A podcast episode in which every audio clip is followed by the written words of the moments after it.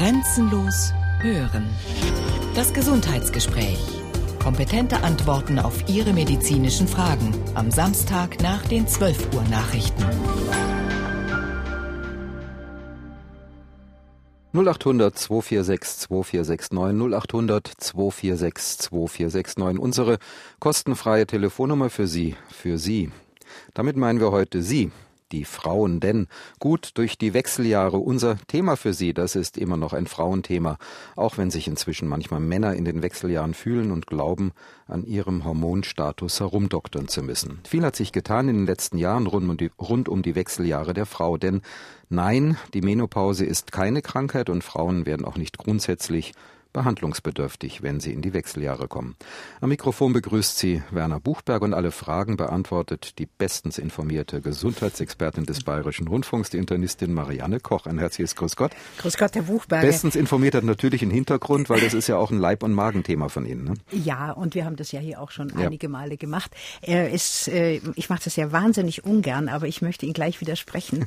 Und zwar deshalb, weil es natürlich auch für die Männer Wechseljahre gibt, nur verlaufen die eben ganz anders. Die verlaufen meistens viel langsamer, schleichender und ähm, haben die auch sehr, Hitze und sowas? Das haben sie nicht, nein. Mhm. Aber es gibt dieses Adam-Syndrom, mhm. also Androgendefizit beim alternden Mann. Adam. Und das bedeutet, dass eben auch weniger männliche Geschlechtshormone gebildet werden und damit zusammenhängen dann also Muskelschwund, Depressionen, Müdigkeit, auch äh, Nachlassen der Libido, manchmal auch der Potenz, das, aber das Schlafstörungen. ja. Aber das ist eben. In gewisser Weise hat das doch aber die, die Natur ganz richtig so eingerichtet, denn wenn auch der alternde Mann in einer überbordenden Vitalität weiter mit den Hormonen so gesegnet wäre. Okay, Sie meinen jetzt Herrn Strauß-Kahn. Über dessen da ja keine Hormonspiegel geben. wissen wir nicht, und ja. wir wissen auch nicht, ob er nicht zu Unrecht angeklagt aber wird. Wenn wir jetzt Strauß-Kahn als Synonym für diese Art Männlichkeit nehmen, äh, dann wäre der besonders gefährdet, zum Beispiel einen Prostatakrebs zu bekommen? Keine Ahnung. Mhm. Also das kann ich nicht sagen. Das, äh, da gibt es auch meines Wissens keine so äh, relevanten Studien darüber, ob jemand, der Zeit seines Lebens sehr hohe Testosteronspiegel gehabt hat, also wir mhm. sprechen jetzt nicht mehr von Strauß-Kahn, ja. um Gottes Willen, wir ja, haben ja keine Ahnung von ihm. Ähm, aber wenn Männer Zeit ihres Lebens relativ hohe äh, Testosteronspiegel äh, gehabt haben, die man ja nachweisen kann, ist das nicht gesagt, dass die eher Prostatakrebs bekommen. Nur, wenn die Männer dann sagen wir mal so mit 60 oder 65 und irgendeine neue Freundin und so, dann zu irgendeinem äh, Anti-Aging-Guru gehen und sagen, jetzt spritzen Sie mir mal richtig, also männliche Hormone, damit da wieder alles richtig passiert und so. Da sind Sie ganz sicher in Gefahr, weil die Prostata natürlich auch eine hormonabhängige Drüse ist. Und wenn man dann so richtig mit Testosteron da loslegt, dann kann es sein, dass äh, die ähm, Zellen, die sich vielleicht da äh, unregelmäßig gebildet haben und äh, so kleine Nester von Prostatakrebs äh, also bereits bestehen, dass die dann sozusagen Futter bekommen und richtig das Wuchern anfangen. Ja, und, und genau die Parallele dazu ist natürlich auch die weibliche Brustdrüse, ja. die ja auch hormonabhängig ist und wo man eben sehr, sehr lange geglaubt hat, man kann da ungestraft jetzt Östrogene nehmen möglichst ein, äh, für den Rest des Lebens, ab dem 50. Lebensjahr, wenn man in die Wechseljahre kam. Und es hat sich eben herausgestellt, dass das fatale Folgen haben kann. Sodass sich inzwischen auch die Leitlinien äh, geändert haben und sich auch inzwischen die Sprachregelung geändert hat. Man spricht dort nicht mehr von Hormonersatztherapie bei der Frau. Also es geht nicht mehr darum, etwas zu ersetzen, was eventuell fehlt, sondern es äh, geht nur noch um die Hormontherapie. Das heißt, im Einzelfall sind Sie auch Sie Frau Dr. Koch, jemand, der sagt, wenn es einer Frau wirklich äh, nass reingeht und äh, sie muss, äh, steht noch mitten im Arbeitsleben und wird jetzt plötzlich von irgendwelchen Schweißausbrüchen gebeutelt? Ja, nehmen Sie, nein, nehmen Sie an, die Kassiererin beim, die da bei, äh, bei Aldi oder bei irgendeinem Supermarkt, ja. Supermarkt an mhm. der Kasse sitzt und es läuft ihr dauernd, also der Schweiß über das Gesicht, geht nicht. Ne? Das, mhm. das, äh, da verliert sie ihren Arbeitsplatz da gibt es sicher eine Indikation dafür, dass man mit aller gebotenen Vorsicht, dass man da für eine gewisse kurze Zeit und in geringer Dosierung Östrogene ähm, plus Gestagene gibt. Man muss die Gestagene dazugeben, wenn noch eine Gebärmutter vorhanden ist, weil sonst ähm, die Gebärmutterschleimhaut es äh, zu sehr wuchert und da vielleicht eventuell dann Krebs entstehen kann. Aber ähm, es ist eben überhaupt nicht vorhersehbar, wie eine Frau auf diesen Östrogenmangel, der so mit 50 Jahren ungefähr beginnt, zwischen 47, 55, wie sie darauf reagiert. Und diese Schweißausbrüche und diese äh, ja, Schlaflosigkeit und äh, teilweise auch Depression, die sind sehr, sehr unterschiedlich und hängen auch von der psychischen Einstellung der Frau zu diesem Abschnitt ihres Lebens ab. Ja, 0800 246 2469 0800 246 2469 unsere kostenfreie Telefonnummer für Sie. Wir sagen heute gut durch die Wechseljahre. Wir sind durchaus an Ihren Rezepten interessiert, wie Sie das geschafft haben oder gerade schaffen, gut durch die Wechseljahre zu kommen. Wir sind an Ihren Meinungen interessiert, Ihre Kontakte zu den Frauenärzten, zu den Gynäkologen. Wie werden Sie da heutzutage unter dem Lichte dieser großen WHI-Untersuchungen, wie werden Sie da heutzutage beraten? Fühlen Sie sich ernst genommen, auch in Ihren Anliegen? Also wo geht's hin und wo stehen wir heute? Und Frau Dr. Koch, vielleicht so der Klassiker bei uns, Sie erzählen mal so ein bisschen Reise durch den Körper. Was passiert jetzt eigentlich äh, in der Menopause einer Frau? Also irgendwann kommt die letzte Periode, dann geht das Ganze los. Ja, es geht ja früher schon los, mhm. weil die, ähm, also wieso hat man eine Periode? Wieso ja. hat man eine Mon Monatsblutung? Äh, das kommt so zustande, das wissen ja sicher alle Frauen inzwischen, dass ähm, äh, sie äh, in ihren Eierstöcken reifen Eizellen und diese Eizellen äh, werden dann, wenn sie reif sind, in die äh, in diesen kleinen Gang geschleust, der dann rüberführt zur Gebärmutter Dort werden sie entweder befruchtet oder aber sie gehen zugrunde. Und wenn sie zugrunde gehen, dann muss das, was die Gebärmutter in der Zwischenzeit unter Hormoneinfluss gemacht hat, nämlich die Schleimhaut weit aufzubauen, damit ein Nest da ist für eine befruchtete Eizelle, muss sie diese Schleimhaut wieder abbauen. Das machen dann die Gelbkörperhormone. Und ähm, dann wird dieses, diese Schleimhaut zusammen mit den Gefäßen, die sich da gebildet haben, abgestoßen und es kommt zu einer Blutung. Okay. Wenn jetzt die Frau älter wird, dann schafft es dieses, dieser Eierstock nicht mehr, reife Eizellen zu bilden. Dann kommt vom Gehirn, was ja alles lenkt, vom, äh, von der Hypophyse her, kommt der Befehl, jetzt versuch's aber nochmal, ja. Das heißt, diese äh, Hormone, die von der, äh, äh, von der Hypophyse ausgehen, die steigen an das ist dann immer auch der Nachweis dafür, dass man in der Menopause praktisch schon ist, in den Wechseljahren ist. Und nach einiger Zeit hilft das aber auch nichts mehr. Das heißt, die Östrogenproduktion in den Eierstöcken versiegt, zusammen mit der Möglichkeit, reife Eier zu bilden. Gut.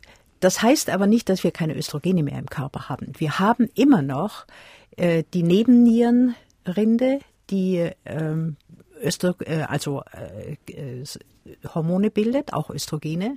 Und wir haben die Fettzellen, die auch Östrogene bilden. Deshalb kann es sein, dass äh, Frauen, die doch ein bisschen Kilos drauf haben, sogar weniger unter Wechseljahrsbeschwerden Leider leiden? Nein. Leider nein. Äh, es hat sich herausgestellt, dass die Frauen am wenigsten unter Wechseljahrsbeschwerden leiden, die sportlich sind, ähm, also äh, eine äh, ziemlich ein ziemlich geregeltes äh, und positives Leben haben. Das heißt auch nicht so große Probleme zu Hause und mit den Kindern und so. Mhm. Und ähm, wo die Mutter das auch schon hatte, so. also ein genetischer Effekt ist schon auch da. Ist sicher auch da. Ja. Aber es ist eben auch eine Einstellung, wie gehe ich damit um? Und es hat sich herausgestellt, dass die schlanken ähm, Nichtraucherinnen, wohlgemerkt, dass es denen einfach besser geht. Vor allem, mhm. wenn man dann schaut, dass man besonders gute ähm, Kontakte hat ähm, zu Freunden, zu Freundinnen und so weiter und äh, vielleicht gemeinsam zum Kneipen geht und so. Was, äh, was diese Schweißausbrüche betrifft, das ist eben eine Disbalance in den Gefäßen. Die Gefäße können sich ja immer weit stellen und eng stellen. Und wenn da diese Östrogene, die da mit an der Regelung äh, beteiligt sind, äh, ausfallen, dann gibt es eben diese vasomotorische Disbalance, die dann zu diesen Schweißausbrüchen führt. Ähm, ja, was, äh, was haben Frauen noch? Schlafstörungen natürlich. Das Selbstwertgefühl ist natürlich bei manchen Frauen angekratzt, wenn sie denken, dass sie nur eine vollwertige Frau sind, ähm, wenn sie noch Kinder kriegen können. Und äh, natürlich äh, wissen sie dann auch, also Jugend ist jetzt endgültig vorbei.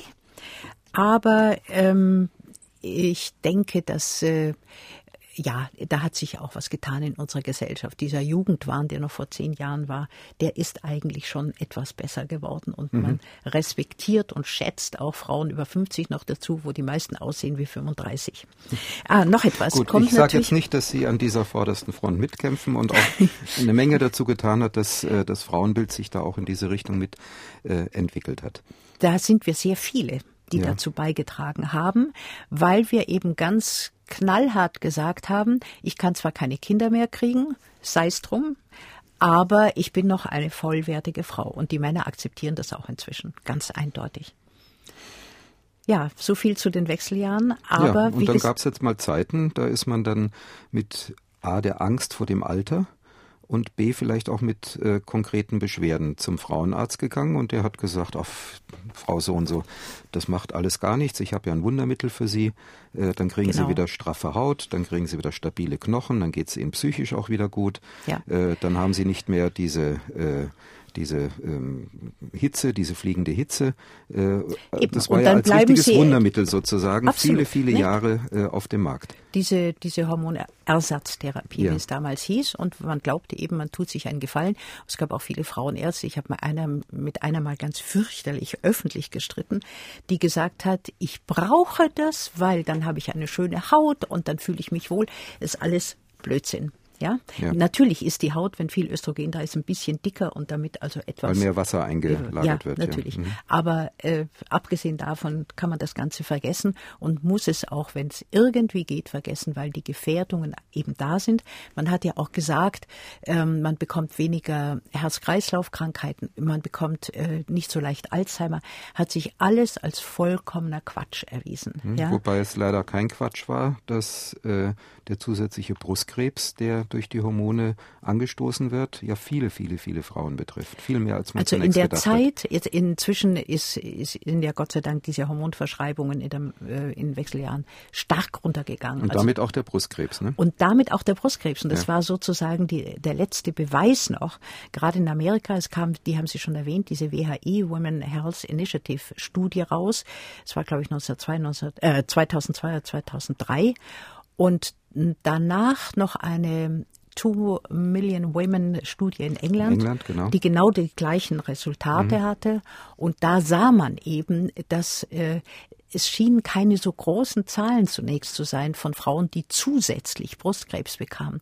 Aber wenn man das dann hochgerechnet hat auf die Zahl der Frauen, die überhaupt eine solche Hormonersatztherapie ähm, machten, dann hat man ausgerechnet, dass sogar in Deutschland in dieser Zeit 25.000 Frauen zusätzlich an Brustkrebs erkranken. Im Jahr. Im Jahr. Ja, 25.000 Frauen zusätzlich ja. an Brustkrebs im Jahr. Ja, und genau. das ist natürlich eine verheerende Zahl. Ja, jetzt wollen wir Frau Nebel, die gerade anruft, natürlich keine Angst machen. Frau Nebel, diese Zahlen kennen Sie? Äh, nicht in Zahlen, Zahlen ja. kann ich mir sehr schlecht merken, ja. Gott zusammen. Gott, Aber die Angst hat mich natürlich von Anfang an begleitet, als das bei mir losging, mit 50 so ungefähr, mhm. mit den Augen eigentlich zunächst und äh, zunächst war es eine Erleichterung, die Regel nicht mehr zu haben. Mhm. Ja. Und dann kam das Schwitzen in den letzten Jahren. Ich ja. bin im Lehrberuf und ich muss sagen, nicht nur die Kassiererin an der Kasse hat hier Schwierigkeiten. Es ist auch alles andere als angenehm vor 30 und mehr Schülern zu stehen und es laufen einem die Bäche runter. Ja, klar. Dazu kam ähm, eine zunehmende nervliche Belastung äh, auf der einen Seite durch Umwelteinflüsse in der Schule, auf der anderen Seite wohl auch durch den Hormonstatus. Und ähm, mhm. letzten Sommer hatte ich dann Burnout und eine schwere Depression und da hat die Frauenärztin mir sehr geholfen und hat dann gesagt, wir müssen auf die Hormone umsteigen. Ich habe es gemacht und meine Brust wächst. Nicht nur die Brust, auch sonst der Körperumfang.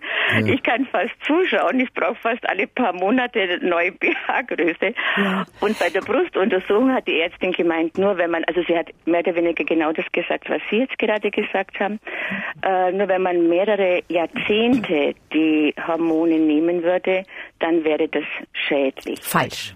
Mhm. Einfach. Ja falsch. Aber ich denke, sie hat äh, sie, und das wollen wir vielleicht jetzt hier nochmal durchexerzieren, sie hat sie auch sehr dezidiert nach ihrer Familie befragt. Ist in ihrer Familie eine Frau, also Großmutter, Mutter, Tante, Geschwister, die entweder Brustkrebs hatte oder hat oder Eierstockkrebs? Das ist die erste Frage. Ja, also ähm, so in der Generation meiner Großeltern weiß man das nicht mehr so hundertprozentig. Ja, es war die Rede von einer Tante, die Klosterschwester war ja. und am Brustkrebs gestorben sein soll. Aha. Da ist es unterschiedlich äh, gehandhabt worden. Im Klinikum Augsburg hat mir dann meine Ärztin gesagt, das würde praktisch keine Relevanz mehr haben. Hat's aber im Prinzip. Man kann natürlich überhaupt nicht sagen, ob die Gene, die da äh, Vorschub geleistet haben zum Brustkrebs, ob sich die auch in ihrer äh, in ihrem Genom wiederfinden. Das mhm. weiß man nicht. Es kann sein, dass sie die, die überhaupt nicht geerbt haben. Aber eine gewisse Gefahr ist da, wenn das schon mal in der Familie ist. Und insofern, ähm, ich verstehe das so gut, dass Sie als Lehrerin ähm, nicht, äh, das äh, nicht ertragen, wenn Sie da vor Ihren Schülern, ich weiß nicht, wie alt die sind, und Buben sind wahrscheinlich auch da. 12 und 20. Oh, weia, ja, natürlich. Und Buben also möglichst auch dabei. natürlich. Ja, ja, klar. Das verstehe ich. Aber es müssten eigentlich für Sie noch andere Möglichkeiten da sein. Und wenn Sie jetzt zunehmen auch und die Brust nimmt zu, dann ist es ja nicht nur Fettgewebe, was sich da bildet, sondern man muss eben schon auch damit rechnen, dass sich das Brustgewebe, also die eigentliche Drüse, wieder verändert durch die Hormone, durch das Östrogen. Und ähm, da kann es eben passieren, wenn man älter ist, dass diese Vermehrung des Gewebes dazu führt, dass irgendwann eine Zellteilung nicht mehr präzise und richtig abläuft, sondern dass sich da kleinste Krebsnester bilden könnten. Ich will Ihnen absolut keine Angst machen. Aber ich denke, ähm, Sie nehmen das jetzt ein Jahr und die Gefahr besteht natürlich, wenn Sie es jetzt absetzen, äh, übrigens nicht sofort absetzen, mhm. sondern ganz mhm. langsam mhm. ausschleichen, mhm. dass dann genau die, äh, die früheren Probleme mit dem Schwitzen, mit all dem und Depression wiederkommen, weil Sie schieben damit die Wechseljahre einfach ein Stückchen raus. Ist nicht, muss auch nicht sein. Jeder Körper ist anders. Ja, Aber, da hätte ich noch eine Anmerkung, Frau ja? Dr. Koch und auch Frau Nebel. Äh, warum gehen Sie mit einer Depression zur Frauenärztin? Nein, nicht. war ein Zusatz. Äh, Zusatz. Ein also Sie sind schon in fachlich richtiger... Oh ja, ich nehme ja. Antidepressiva. Okay. Ich war auch ja. elf Wochen in Gut. der Klinik. Das war ja. die allerbeste Entscheidung, die ich getroffen habe, weil wirklich der Abstand von zu Hause eine ganz große Rolle spielt. Das heißt aber, da haben Sie professionell Unterstützung oh, gehabt und sind mhm. wieder stabil geworden. Immer noch, ja. Das heißt, ich immer noch Unterstützung immer noch, genau. therapeutisch, ja. Das mhm. heißt aber, die Hormone würden sich jetzt nicht mehr äh, erklären in Ihrem Leben durch Ihre psychische äh, Grundstabilität, sondern wären jetzt nur noch für den Bereich äh, Schwitzen und äh ja, äh, auch das, das, Psychische. Also es geht jetzt mhm. natürlich darum, die Medikamente, die sehr hochgefahren sind oder relativ hochgefahren sind, jeder Arzt sagt ein bisschen was anderes, allmählich runterzufahren. Jetzt äh, kann es natürlich auch sein, dass Ihre Gewichtszunahme, ich nehme an, Sie haben überhaupt an Gewicht zugenommen? Ja, ja. Ja, das kann natürlich auch von den Antidepressiva ja, kommen. Nicht, das wissen klar. Sie ja. Mhm, mhm. mhm. mhm. Nur Aber ich finde, wenn Sie Antidepressiva nehmen, die übrigens auch helfen gegen diese vasomotorischen äh, Disbalance. Das heißt, es kann sein, dass Sie die Hormone gar nicht mehr brauchen. Das, mhm. müssen, das müssen Sie jetzt ausprobieren. Da bin ich dabei. Ich ja, versuche also es ganz langsam, jeden zweiten Tag nur. Ja, so. ganz langsam ausschleichen mhm. und schauen, was passiert. Und die, äh, die Psychopharmaka lassen mhm. vorerst. Mhm. Also nicht mhm. beides jetzt weglassen, um Gottes mhm. Willen. Mhm. Und es kann gut sein, dass Sie dann ähm, mit stabilen Gefäßen, das heißt nicht mehr schwitzen oder kaum mehr schwitzen und mit einer stabilen Psyche auch ohne äh, die Hormone auskommen. Das wäre sehr schön. Ja, also ja. die Chance mhm. besteht. Sie sagen, die waren ziemlich hochgefahren, das heißt, Sie haben auch ziemlich höher, also ziemlich hohe Östrogene. Drei Cevilor, ah, nee, die, die Östrogene, das war ein das bisschen am Tag. Ja, okay. Aber äh, von ähm, den Cevilor waren es dreimal ja. 75 jetzt und jetzt versuche ich da eine halbe mittags weniger zu nehmen. Also die, ich würde mal nicht beides verändern, sondern die Psychopharmaka lassen, die mhm, Antidepressiva, mhm. und dann äh, natürlich in Zusammenarbeit mit Ihrer Frauenärztin, die hat das ja wohl alles richtig Haben wir gemacht. Schon vorbesprochen. Ja, mhm. und schön ausschleichend, ganz langsam über einen Monat oder mhm, noch länger, mhm, ja, mhm, mhm, und dann schauen, ob das sich nicht alles stabilisiert hat. Das heißt also, okay. also, Frau Nebel, das, was Ihnen Frau Dr. Koch jetzt erzählt hat, wissen Sie eigentlich im Grunde auch schon von Ihrer äh, Frauenärztin?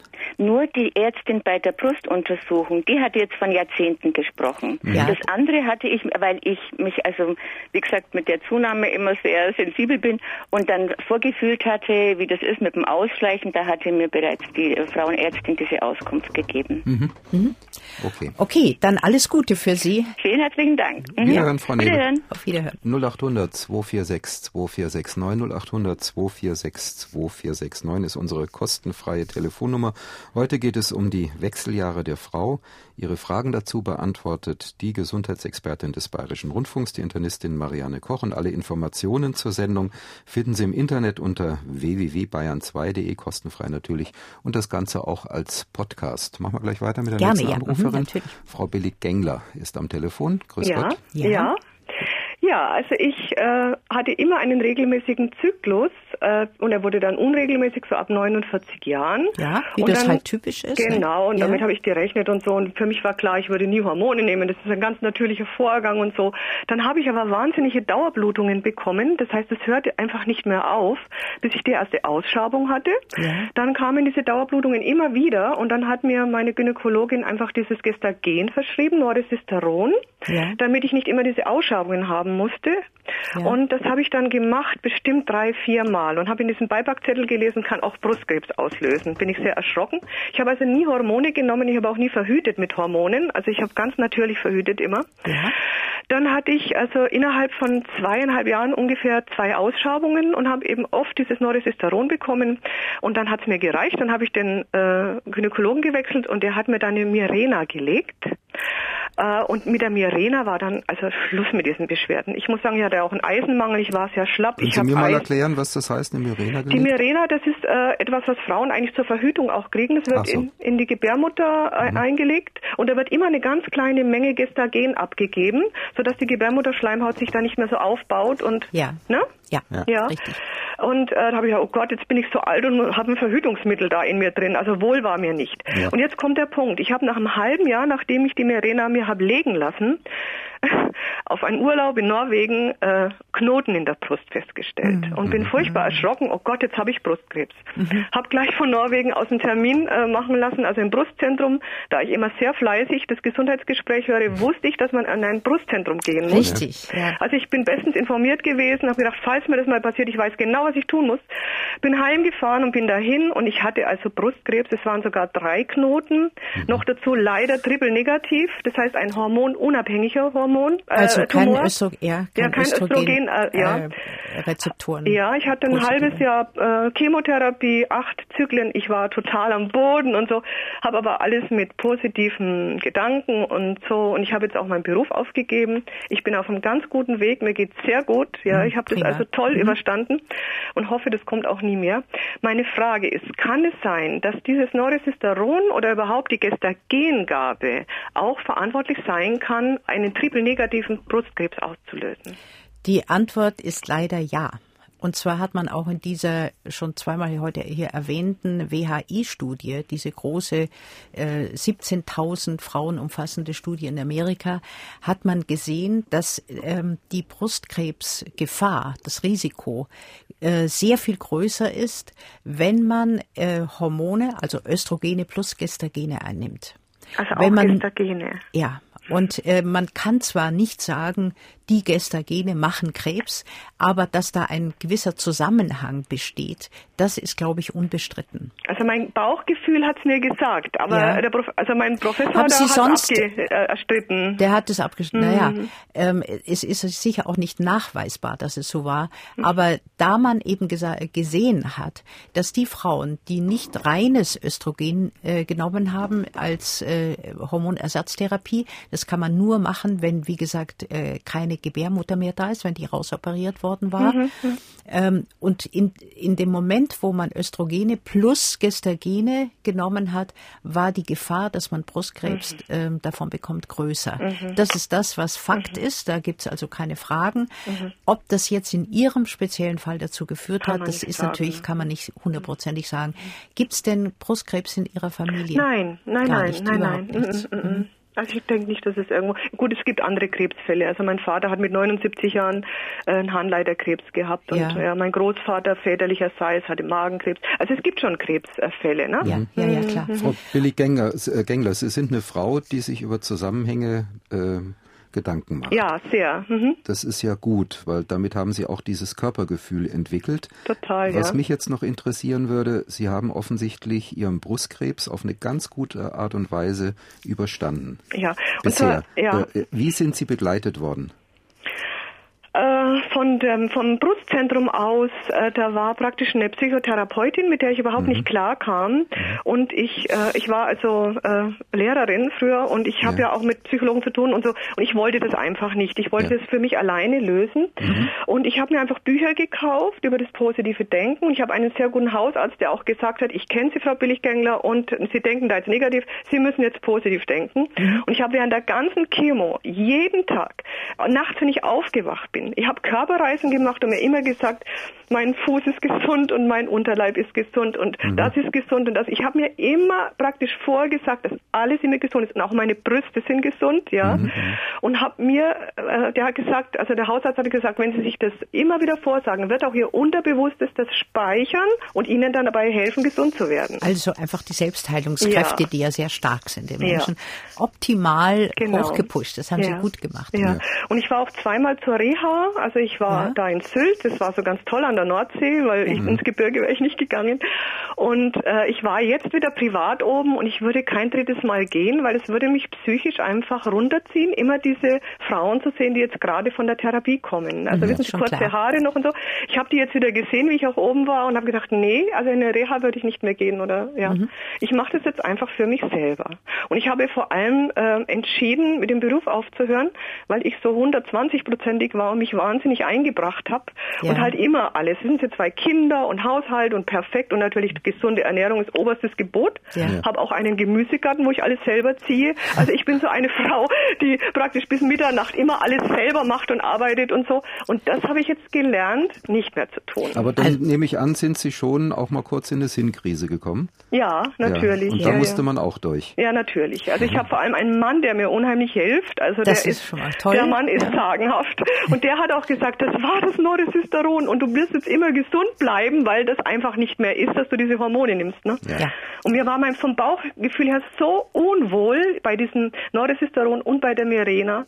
Mir war so unwohl und hätte ich nur auf mein Körpergefühl geachtet. Ja. Mhm. mhm. Und das ist, glaube ich, auch eine wichtige Information, auch nochmal über das Gesundheitsgespräch, äh, dass man das schon als ganz wichtigen Entscheidungspunkt äh, mitnehmen muss in die mhm. Therapie, mhm. wie man selber dazu steht. Mhm, ganz genau. Ganz genau. Ja. Waren Sie denn, solange Sie diese Hormone bekommen haben, ständig in ähm, Behandlung bzw. Untersuchung bei Ihrem Frauenarzt? Naja, es hat geheißen, nach einem halben Jahr soll ich mich untersuchen lassen ah wieder. Ja. ja. Mhm, Und ja. genau in diesem genau in diesem halben Jahr kamen ja schon die Knoten. Ja, ich mhm. verstehe schon. Und es waren ganz schnell wachsende, also G3, ein ganz schnell wachsender Tumor. Ja. Mhm. Also Sie haben es noch rechtzeitig erwischt und Sie ich haben denke. sich toll das ja. alles durchgestanden. Ich ja, wünsche Ihnen alles, alles ja, Gute, danke. auch für die Zukunft. Und Grüße an Ihren Mann. Ja, ja. und hört mit. danke, dass Sie angerufen haben. Bitte. Das hilft natürlich vielen. Ja, gut. Auf Wiederhören. Wiederhören. Und wir machen weiter mit einer jungen Frau, die am Handy ist. Grüß Gott. Hallo. Ja, grüß Gott. Hallo. Hallo. Sie rufen anonym an. Ja, ich dürfen Sie natürlich. Das ist vollkommen in Ordnung. Ja. Dann sage ich recht herzlichen Dank, dass ich durchgekommen bin. Das freut mich sehr. Ja. Ich habe seit äh, meinem seit ich 35 geworden bin, also im Dezember 2005, habe ich keine Periode mehr. Weiß man warum? Weiß man ungefähr vielleicht wegen der Schilddrüse. Ich habe Hashimoto Thyreoiditis. Thyreoiditis, ja. Also eine entzündete Schilddrüse, die sehr, sehr, sehr schnell schrumpft und immer kleiner wird. Ja. Die Form. Und nimmt seit 2004 auch Schilddrüsentabletten. Aber das hat, hat eigentlich nichts damit zu tun. Das, das, hat mir damals der Endokrinologe gesagt, dass das der Auslöser wäre. Ja, vielleicht war es der Auslöser, aber es dürfte eigentlich, ähm, also die Schilddrüse wird natürlich auch beeinflusst von dieser Hypophyse, über die wir schon, diese Hirnanhangdrüse. Aber ähm, also eine äh, direkte Folge von einer Autoimmunerkrankung der Schilddrüse, dass es dann zu einem nicht ein Versiegen praktisch der ovariellen, also der Eierstockfunktion kommt, das habe ich bis jetzt noch nicht gehört. Da müsste man nochmal nachfragen beim, äh, ja gut, aber es, es, ist halt so. Sie haben jetzt okay. keine Periode mehr. Genau. Und, äh, Und der äh, Gynäkologe hat wahrscheinlich auch mit Ultraschall nicht feststellen können, ob sie da weiterhin ähm, Eizellen bilden oder äh, Hormone bilden in den Eierstöcken. Das ist wahrscheinlich dann auch nicht mehr der Fall. Also ich habe da auch Zysten unten und Myome in der Gebärmutter unten mit drin. Ja. Und habe ein Fibroadenom an meiner linken Brust. Ein Fibroadenom. Ja, genau. Ja, das, das ist also eine gutartige, ja, ein gutartiges, äh, eine gutartige, ja, Gewebsvermehrung, muss man sagen, mhm. nicht? Ähm, das ist von Jahr zu Jahr die Müdigkeit und die Erschöpfung ist immer schlimmer, schlimmer geworden. Ja. Ich bin jetzt seit Oktober krankgeschrieben, versuche mit einer Wiedereingliederung irgendwie wieder in die Arbeit zu kommen, aber irgendwie klappt das nicht. Also das ist natürlich eine große Frage. Wenn man mit 35 oder 39 Jahren in die Wechseljahre, in Anführungszeichen, 39, ja. ja, dann äh, fehlt dem Körper natürlich schon etwas. Und meistens ist es so, es gibt ja auch Frauen, die müssen äh, aus irgendwelchen Gründen bekommen, die ihre Eierstöcke in diesem Alter äh, rausoperiert. Und dann wird man aber doch versuchen, ein Teil der Hormone, die diese Eierstöcke normalerweise produzieren würden, zu ersetzen. Das heißt, ähm, auf der anderen Seite haben Sie natürlich, Sie haben die Myome, die auch auf Östrogene ansprechen wahrscheinlich, und Sie haben dieses Fibroadenom in der Brust. Ähm, das ist gutartig, aber sicher ist man da sehr zurückhaltend mit irgendwelchen Hormongaben. Nicht? Aber die Frage geht ja äh, ich darf noch kurz sagen, war, genau. pflanzliche Mittel. Äh, Pflanzlich, genau. Äh, ich war jetzt bei drei verschiedenen Gynäkologen, denn ja. die meisten wollen die Hormonersatztherapie, wo mir mein Körper die immer noch vehement ablehnt. Weil ich sage, bei Ihnen wäre es ja wirklich eine Ersatztherapie. Ja, natürlich. Ich, da, bei mir ist wirklich eine Hormonersatztherapie. Ja. Und ich habe da einfach so Bammel vor den Nebenwirkungen, weil ich ja, ja dann auch jetzt jahrelang psycho psychologisch behandelt worden bin und immer auf Therapeutinnen treffe, die dann Brustkrebs bekommen haben, die dann sagen, uh, würde ich nicht nehmen. Ja. Ja, äh, Jetzt habe ich das, das Rhabarberwurzelextrakt mal sechs Wochen im Jahr 2009 aus ausprobiert, das Phytosprol, weiß nicht, ob Sie das kennen. Äh, dem Namen nach, ja. Ja, aber äh, grundsätzlich gibt es ja Phytoos, Phytoöstrogene, Frau Dr. Koch. Äh, äh, wirken die anders als jetzt die? Äh die wirken schwächer, mhm. aber sie wirken natürlich in der gleichen Weise wie die äh, chemischen ja. oder chemisch nachgebildeten Östrogene. Jetzt war ich nochmal im Krankenhaus und sagte, jetzt haben wir, nachdem ich so Angst habe vor den Hormonen, ob ich es nochmal probieren könnte, aber halt länger wie sechs Wochen nehmen, dass vielleicht nach zehn, zwölf Wochen der Körper erst andockt. Und in ganz und in ganz geringer Dosierung in ganz geringer Dosierung, nicht? Ganz geringer Dosierung. Ist es ja. besser wie, äh, wie, es gibt auch das Remifemin mit äh, Traubensilber, also die Traubensilberkerze, äh, ja, genau. Wäre die höher dosiert oder ist das Rhabarberwurzel höher? Das kann ich Ihnen nicht sagen. Also mit diesen pflanzlichen äh, äh, Substanzen kenne ich mich nicht so aus. Aber ich denke, wenn Sie überhaupt dran denken, doch Östrogene zu nehmen, obwohl Sie jetzt 45 sind, wenn ich das richtig lese, ja, genau, ja, ja. weiß ich nicht, ob ich das noch machen würde. Aber es gibt ja andere Möglichkeiten. Möglichkeiten, von ihrer Erschöpfung oder so weiter wegzukommen. Also ich denke, dass sie ähm, ganz umstellen, sich ganz umstellen müssen und äh, versuchen müssten, jetzt viel Sport zu treiben, viele Aktivitäten, äh, auch körperlicher Art, Kneipanwendungen, äh, einfach um ihr Immunsystem und ihr ganzen Körper einfach ein bisschen auf Trab zu bringen. Denn jetzt mit 45 Jahren wieder mit Östrogen oder sowas anzufangen, das halte ich auch für zumindest ja man muss darüber diskutieren. Ja, Darf ich Ihnen mal vorlesen, was wir wir haben ja immer so ein paar Seiten im Internet Äh, auch genau zu diesem Thema haben wir nämlich auch einen Absatz. Darf ich Ihnen den mal kurz vorlesen? Ja, Der ist gerne. überschrieben mit Traubensilberkerze. Es gibt mehrere sogenannte Phytoöstrogene, also pflanzliche Hormone gegen Wechseljahresbeschwerden. Dazu gehören bestimmte und so weiter, werden die aufgezählt. Am bekanntesten und am besten untersucht ist das Phytoöstrogen aus der Traubensilberkerze. Diese Präparate helfen zwar, sind aber nicht sehr effektiv und eher bei nicht so schwerwiegenden Beschwerden einzusetzen. So die Einschätzung von Professor Marion Kiechle. Die ist nämlich, äh, steckt hinter unserem sogenannten Content und die ist Chefärztin im Rechts der ISA und war auch schon hier im Gesundheitsgespräch und die schätzen wir sehr, auch wegen ihrer Fachlichkeit. Und ich darf die Frau Professor Kiechle weiter zitieren. Frauen, die unsicher sind, ob sie Hormone brauchen oder nicht, können es einmal mit der Traubensilberkerze probieren, auch um sich klar zu werden, welches ihr persönlicher Weg ist. Und ich rate auch Patientinnen, die keine Hormonpräparate nehmen dürfen, zu den pflanzlichen Produkten. Zitat Ende. Auch pflanzlichen Extrakt, auch pflanzliche Extrakte können helfen, zum Beispiel Salbei, der die Schweißbildung oder Rhabarberextrakt mit hormonartiger Wirkung. Sie sehen, Sie könnten nochmal mit hochqualifizierten Gynäkologinnen, Frauenärztinnen äh, in die Diskussion eintreten. Und das sollte aber wirklich jemand sein, der äh, in dem Bereich besonders fit ist und da nochmal ganz individuell abstimmen, was dann für Sie der richtige Weg ich ist. Ich denke auch in ein, äh, in ein Zentrum, wo es da wirklich, wo die wirklich äh, alle, also von allen Seiten, Endokrinologen, Gynäkologen ja. und Neurologen und Psycho, Psychologen und so, da würde ich mich auch nochmal melden und würde versuchen, da nochmal eine gemeinsame, einen Konsens herzustellen, wie es mit Ihnen weitergehen können. Aber in jedem Fall äh, können Sie sich nur einen Gefallen tun, wenn Sie versuchen, Ihre äh, Körperkräfte, ihre Muskeln und so weiter zu stimulieren, indem sie ähm, körperliche Aktivität machen, weil dadurch natürlich auch Hormone ausgeschüttet werden. Und zwar die Glückshormone, also Cannabinoide und Endorphine und das alles. Dopamin wird ausgeschüttet. Das heißt, ihr ganzer Körper wird auf Trab gebracht. Und das würde ich auch vielleicht zusammen mit diesem Versuch der Traubensilberkerze ähm, nochmal machen bei Ihnen. Okay, und die, okay. wie lange ist das jetzt noch mit Ich habe jetzt angefangen letzte Woche mit dem Rhabarberwurzelnomen. Wie lange soll man dann Das können wir nicht hier, das können wir Ach, nicht hier okay, im, im Gesundheitsgespräch für Sie okay. entscheiden. Eine letzte, wir, eine, okay. Ja, aber gehen Sie doch nochmal in diese Fachlichkeit hinein. So das wie Frau Dr. Koch. Wo kriege ich diese Kompetenz her zusammen, wo ich ein Zentrum finde, die das alles, weil ich laufe von einem zum anderen, ja. ja. Jetzt war in der LMU, Uniklinik. Ja, Hormonzentrum, LMU. ja, LMU, LMU oder, oder rechts der ISA, also oder, äh, TU. Ja. Also eine, äh, ich habe Ihnen gerade einen Namen genannt, Frau Professor Marion Kiechle. Okay. Ja? Zum Beispiel. Gut. Oder äh, Roman Herzog Zentrum äh, kümmert sich zwar äh, um Frauen mit Brustkrebs, wird aber multimodal angelegt. Äh, ich glaube, da können auch Frauen wie Sie mal anrufen und schauen, dass sie äh, da in die äh, Hände von wirklich unterschiedlichsten Fachärzten geführt werden. Roman Herzog Zentrum heißt Roman Herzog Zentrum, ja. ja. Auch im, ich weiß, in der, auch, ich auch weiß in der LMU, ich in der LMU war ich auch, da war ich der Gynäkologe und der Endokrinologe, die zwei arbeiten ja zusammen. Ja, ja, ja klar. Aber dass, äh, dass man ihnen helfen kann, bin ich äh, absolut überzeugt. Okay, also dass ja. man erstmal sportlich probiert ja. und dass man mit pflanzlichen nochmal probiert. Genau.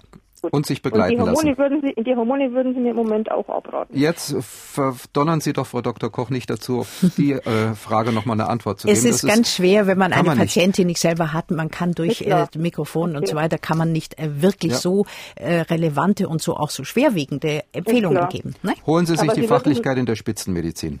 Okay, und Sie würden es auf alle Fälle so mal probieren, wie Sie mir jetzt gesagt haben. Okay. Ja. Vielen herzlichen Dank. Vielen Dank für den Anruf. Wiederhören. Danke, wiederhören ist ja auch legitim, zeigt die Unsicherheit. Ne? Ja, verstehe Und zeigt ich aber total. auch, dass man in der sprechenden Medizin ja. sich dann wirklich die Ärzte suchen muss, äh, wo man dann in aller Ausführlichkeit in Ruhe das durchdiskutieren kann. Die nächste Anruferin ist auch anonym, aber ruft aus Augsburg an. Hallo. Grüß Gott. Ja, Hallo. guten Tag, Frau guten Dr. Tag. Koch. Guten Hallo. Tag, Herr Buchberger. Grüß Gott. Ähm, ich habe sehr gute Erfahrungen mit Sport gemacht. Mhm. Ich kam mit 52 äh, voll in die Wechseljahre. Ja, hoffentlich hört jetzt die Anruferin von vorhin auch noch zu, ne? Äh, und hatte auch eine ganz schwierige Familiensituation durchzustehen mhm. und äh, kam zu einer Frauenärztin ähm, und hat mein mein Unsichersein auf dem Gebiet also abgebügelt und mich beschimpft, warum ich mich der Therapie verweigern würde. Also Hormontherapie. Innerlich, ja, ja. Mhm. Hormontherapie. Ja, ja. Und ähm, äh, dann, daraufhin habe ich diese Tabletten genommen, aber ähm, ja auch äh, fast zwei Jahre lang. Und aber ich, es war mir widerwärtig schon die Tablette zu nehmen. Ja. Und irgendwann habe ich beschlossen, das aufzuhören. Und ich habe mit Sport angefangen. Mhm. Äh, unterschiedlichster Art, aber was mir geblieben ist und was wirklich ganz großartig hilft, ist Nordic Walking für mhm. mich. Ja. Und äh, ich stelle auch heute noch fest, dass äh, wenn ich schlamper mit dieser mit dieser sportlichen Aktivität die Hitzewallungen wieder mhm. zurückkommen. Machen Sie das alleine oder im Team mit anderen Frauen? Das mache ich allein. Mhm. Ja, ich wohne hier sehr günstig, kann ja. über die Straße und bin am Fluss und ja. das mache ich früh morgens alleine. Na, ich merke einfach, ich wohne selber im englischen Garten. Wenn ich laufen gehe, merke, ja. äh, treffe ich immer wieder auf diese vergnüglichen Frauengruppen, die mit glackernden Stöcken ankommen im schnellen Tempo, aber die ganze Zeit in einer Tour ähm, hört man, wie sie sich unterhalten. Also mhm. die machen sich daraus echt einen schönen äh, sozialen Event auch, habe ich so den Eindruck. Ja, äh, ich möchte es nicht in Abrede stellen. Für mich ist genau diese Stunde allein mhm. äh, einfach sehr wertvoll. Ja. Und äh, ich äh, habe einfach hervorragende Erfahrungen damit gemacht, dass ich da schwitze. Mhm. Da schwitze ich aber gezielt in dieser Stunde, dann gehe ich nach Hause, dusche mich und bin fit ja, und dann habe ich keine Hitzewallungen ja. mehr gehabt. Wunderbar. Ich finde es ganz toll, weil äh, das bestätigt das, was ja die Ärzte auch wissen und was ich auch weiß inzwischen, dass nämlich diese körperliche Aktivität, dass die fantastisch hilft, um den Körper über diese äh, Jahre gut hinwegzubringen. Ja. Und das ist natürlich auch sehr gut für ihre geistige äh, Leistungsfähigkeit, es ist gut für ihren Blutdruck, es ist gut für ihr Cholesterin, es ist gut für sie. Basta. Und das finde ich toll. Genau. Ja, gut. Okay. In diesem Sinne, vielen Danke. Dank für den Anruf. Dankeschön, Ihnen alles Gute. Auf Wiederhören. Okay. Wen nehmen wir denn als nächstes, Frau Dr. Koch? Sie können selber mal mitschauen. Hier. Noch eine anonyme Anruferin aus Erlangen. Grüß ja. Gott. Hallo, ja. grüß Gott. Erzählen Sie. Frau, Frau Dr. Koch, bin ja. ich schon auf Sendung? Sie sind, sind auf Sendung. Schon, ja, schnell, ja, Sie sind schon auf Sendung. Ich habe eine Frage. Ich nehme also seit vielen Jahren Östrogen, die Pressomenmiete. Seit vielen Jahren lese ich hier, heißt seit ich sehr bin, vielen Jahren, ne? Seit 26 Jahren. Ja, seit Jahren. sehr vielen Jahren. Und Sie sind jetzt 76 Jahre alt. Genau, mhm. ja und äh, zwischendurch auch dann diese Kombipackung mit den Gest Gestagenen, falls die, die, Frau, die Frauenärztin möchte, dass ich das gerne absetze. Ich habe es auch probiert mit einem Gel, aber das wirkt, wirkt überhaupt nicht. Und ich kriege also massive Probleme mit der Blase, ja. wenn ich die Östrogene nicht nehme. Ja, jetzt da, ja. Äh, ich bin froh, dass Sie anrufen. Das ist ganz toll, weil das natürlich eine, ein Problem ist, an dem viele Frauen es, leiden. Ja. Und es ist nicht nur die Blase, sondern es ist auch die äh, Trockenheit der Scheide, die dann, also Sie sind jetzt 76, äh, man weiß, dass äh, Sex keine Altersgrenzen hat, aber ich will Ihnen nicht unterstellen, dass Sie also jetzt auf diese Weise auch aktiv sind, aber das mit der Blase und äh, mit der Scheide da, ist. Wir hatten ja? vorhin eine Einblendung von ja? der Kollegin draußen, von der Steffi Müller in der Regie, ja? ähm, wo äh, eine auch eine Frau anonym gesagt hat, äh, ich habe beim äh, Geschlechtsverkehr Probleme, es ist alles ganz trocken geworden, was kann ich tun? Genau. Also es passt auch genau, passt genau unabhängig von Ihnen zu, jetzt. Zu Ihrer, äh, zu Ihrer Frage. Ähm, ich würde im Einverständnis auch mit Ihrer Frauenärztin diese Östrogene, die Sie jetzt schon so lange nehmen, langsam absetzen, nicht von einem Tag auf den anderen langsam. Mhm, ja. ja? Sowas soll man nie äh, von einem Tag zum Ist anderen machen, klar, sondern ja. nur Okay.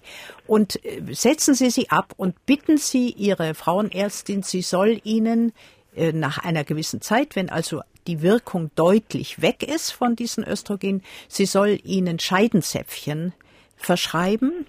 Die können ruhig etwas Östrogen drin haben.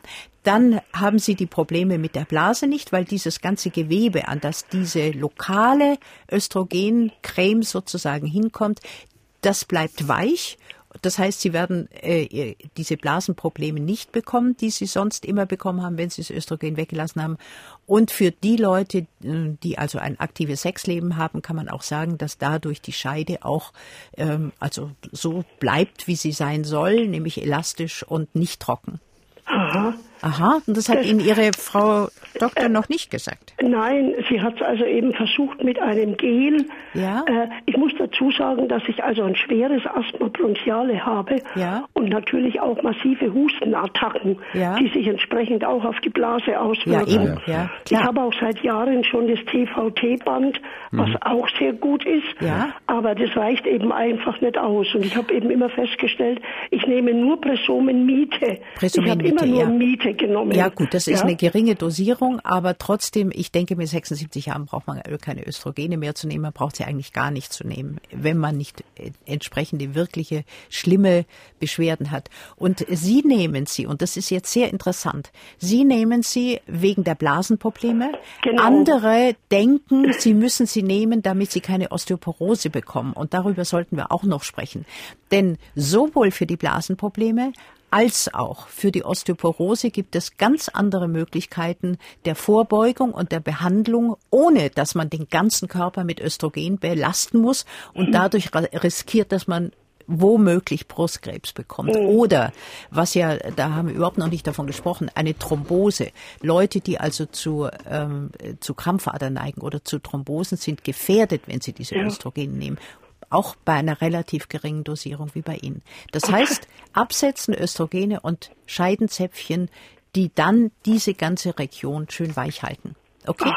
Okay. Gut. Vielen herzlichen Dank. Ja, gerne. Auf ein gutes Gespräch mit Ihrer Frauenärztin. Genau. Auf Wiederhören. Danke, Wiederhören. Wiederhören. Vielleicht sollten wir das noch ein bisschen vertiefen mit den, Östro äh, mit den Osteoporose-Gefahr. Es ist natürlich so, dass in dem Moment, wo eine Frau keine Östrogene mehr produziert oder nur noch sehr wenige, dass sie in einer gewissen Gefahr ist, dass die Knochendichte abnimmt. Mhm. Deswegen sollte man ja zu Beginn der Menopause einmal eine Knochendichtemessung machen lassen und ein paar Jahre, zwei, drei Jahre später nochmal. Sogenannte DEXA-Untersuchung. DEXA-Untersuchung, ja, vielen wird. Dank, ja, mhm. richtig, natürlich. Und dann schauen, ob da ein relativ rascher Abbau ist. Aber es äh, gilt eigentlich für alle Frauen, äh, ab 50, dass man schauen soll, dass man genügend Kalzium zu sich nimmt. Wenn es geht, auf natürlichem Weg mit Milchprodukten, äh, Hartkäse zum Beispiel, Emmentaler oder auch mit äh, Gemüse wie Brokkoli oder so. Und Vitamin D dazu. Es hat sich also herausgestellt, dass Vitamin D doch ein sehr wichtiger Vitamin ist, ein sehr wichtiges Meta äh, Vitamin ist, was wir zwar selbst produzieren, wenn wir nämlich ans Tageslicht, an die Sonne gehen, durch die Haut, aber was sehr häufig eben nicht ausreicht, vor allem bei älteren Menschen, bei denen diese Produktion dann nicht mehr so gut funktioniert. Also Calcium bis zu einer äh, Dosis von ungefähr 1000 bis 1500 Milligramm ist gleich 1,5 Gramm. Ungefähr 600 bis 800 Einheiten Vitamin D. Das beugt einem Knochenabbau hervorragend vor. Ja. Und wenn ich mich recht erinnere, ist doch die WHI-Untersuchung sogar abgebrochen worden weil es äh, letztendlich den Frauen nicht zumutbar war, dass man sie eher schützen wollte, indem sie weiter diese Hormone nehmen, nachdem Richtig. diese äh, Ergebnisse so klar dann äh, im Markt standen. Absolut. Das, das gibt ja immer bei diesen großen Studien, und das war eine toll durchgeführte Studie, es gibt ja immer diese zwei Arme. Das eine ist Placebo mhm. und das andere ist das Verum, in diesem Fall die Hormone. Und dann musste man den Hormonarm, das gab drei, drei äh, Arme äh, Hormone mit Gestagenen, also Östrogene mit äh, und dann nur Östrogene. Und dann musste man äh, vor allem den Arm mit Östrogen plus Gestagene abbrechen, weil man gesehen, die Ethikkommission, die das immer untersucht, sagt, hey, stopp, ihr macht da etwas, was den Frauen schadet. Mhm. Ne? So war das. Ja. Machen wir mit Frau Hopf weiter. Grüß Gott, Frau Hopf. Grüß Gott. Hallo. Grüß Gott. Grüß Gott. Sie hatten 2004 eine Total-OP, lese ja, ich hier. Genau. Mhm. Und ähm, also es, ist, es sind beide Eierstücke rausgekommen und die Gebärmutter. Ja. Und ich habe aber nie Hormone genommen, werde auch nie Hormone nehmen. Hat auch meine Frauenärztin äh, durchaus abgesegnet.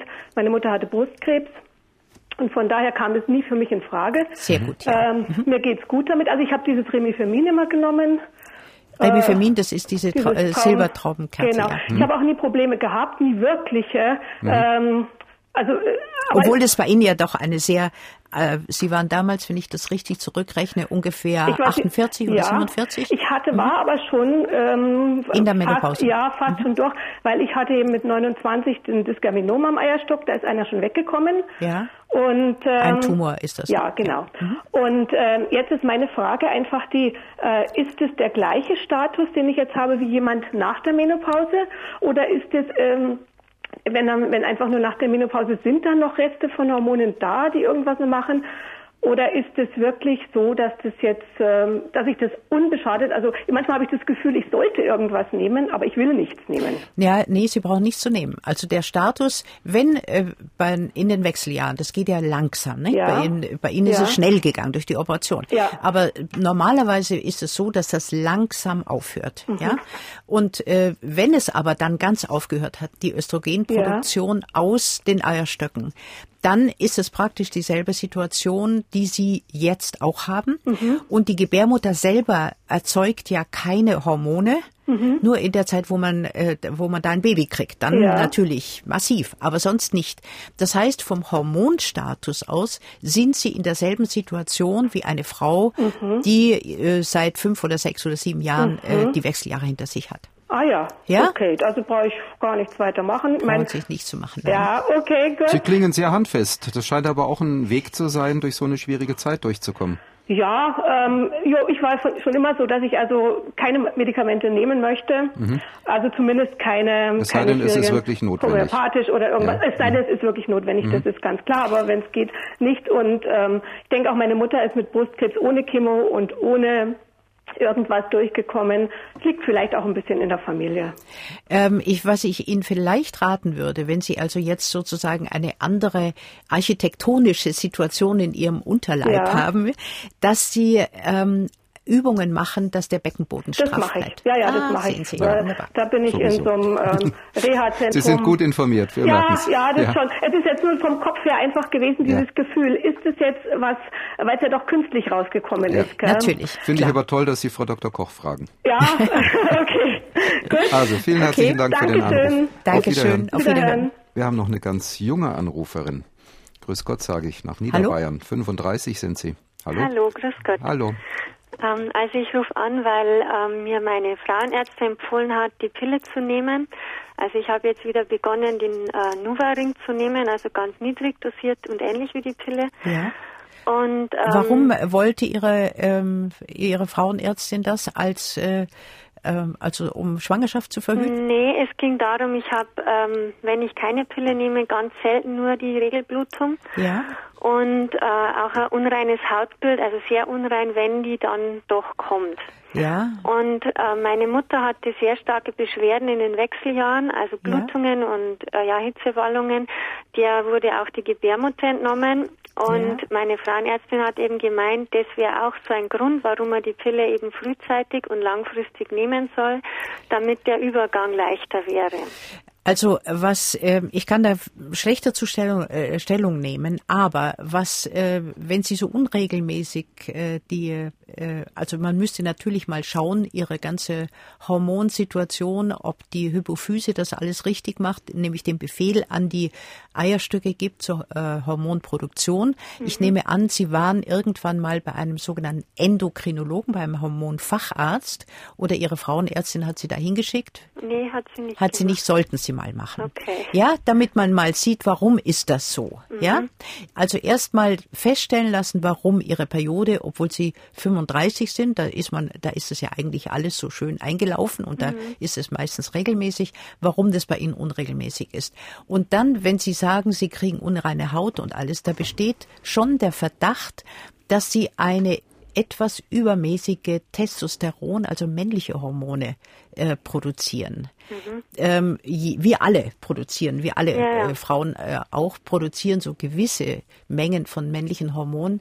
Aber das lässt mich daran denken, dass da vielleicht das, der Testosteronanteil in ihrem äh, Körper zu hoch ist. Und auch aus dem Grund würde ich zu einem Endokrinologen erstmal gehen und nachschauen lassen, wie das ist. Wenn es dann so ist, dann kann man sehr häufig mit so einer Pille, wie sie äh, ihnen verschrieben wurde, mhm. diese Testosteronkomponente ihres Hormonspiegels zurückdrängen. Das wäre dann schon sinnvoll. Aber ich denke, nur so ausprobieren, da bin ich immer sehr dagegen. Ja. Ich denke, man sollte, wenn irgend möglich, sollte man eine anständige Diagnostik machen vorher. Und das machen Sie jetzt? also zu einer Hormonspezialisten sich schicken lassen. Sie sind in mhm. Vilshofen, mhm. Ähm, da ist A München nicht weit, aber Vilshofen ja. hat selber sicher auch einen guten niedergelassenen okay. Endokrinologen. Und also, also Endokrinologen. Die, ja. ja, und auf die Wechseljahre wirkt sich das dann nicht aus. Also dass das, das kann man nicht vorhersagen. Das kann man nicht vorhersagen. Und das Risiko ist aber grundsätzlich da, dass äh, selbst wenn es in der Familie nicht da war, Brustkrebs oder meinetwegen Krampfadern und so weiter. Also wenn ähm, Sie diese Pille nehmen, die Sie jetzt, äh, das ist ja mhm. eine, eine milde Pille, dann ja. würde ich sagen, äh, da brauchen Sie keine Angst zu haben. Mhm. Okay, ja. vielen Dank. Mit Bitte Grüßen schön. nach Niederbayern verabschieden Danke. wir uns. Wiederhören. Wiederhören denn wir sind am Ende dieses Gesundheitsgesprächs. Sie können uns im Internet nachhören oder kostenfrei herunterladen als Podcast unter www.bayern2.de. Vielen Dank, Frau Dr. Koch. Gerne. Nächste ja. Woche senden wir aus, aus dem Klinikum Erlangen. Da geht es um das Geheimnis der Schnecke. Auch Günter Beckstein wird dabei sein. Was findet da statt? Es findet ein großes Symposium statt, an dem wir uns auch beteiligen, um herauszufinden, wie gut sind die neuen Hörgeräte und kann man sich in das Innenohr diese Cochlea-Implantate einsetzen lassen, wenn man sonst taub wäre. Was Günter Beckstein hat machen lassen. Ja, und er steht da ganz offen dazu ja. und wird uns sicher auch was drüber erzählen. Ja.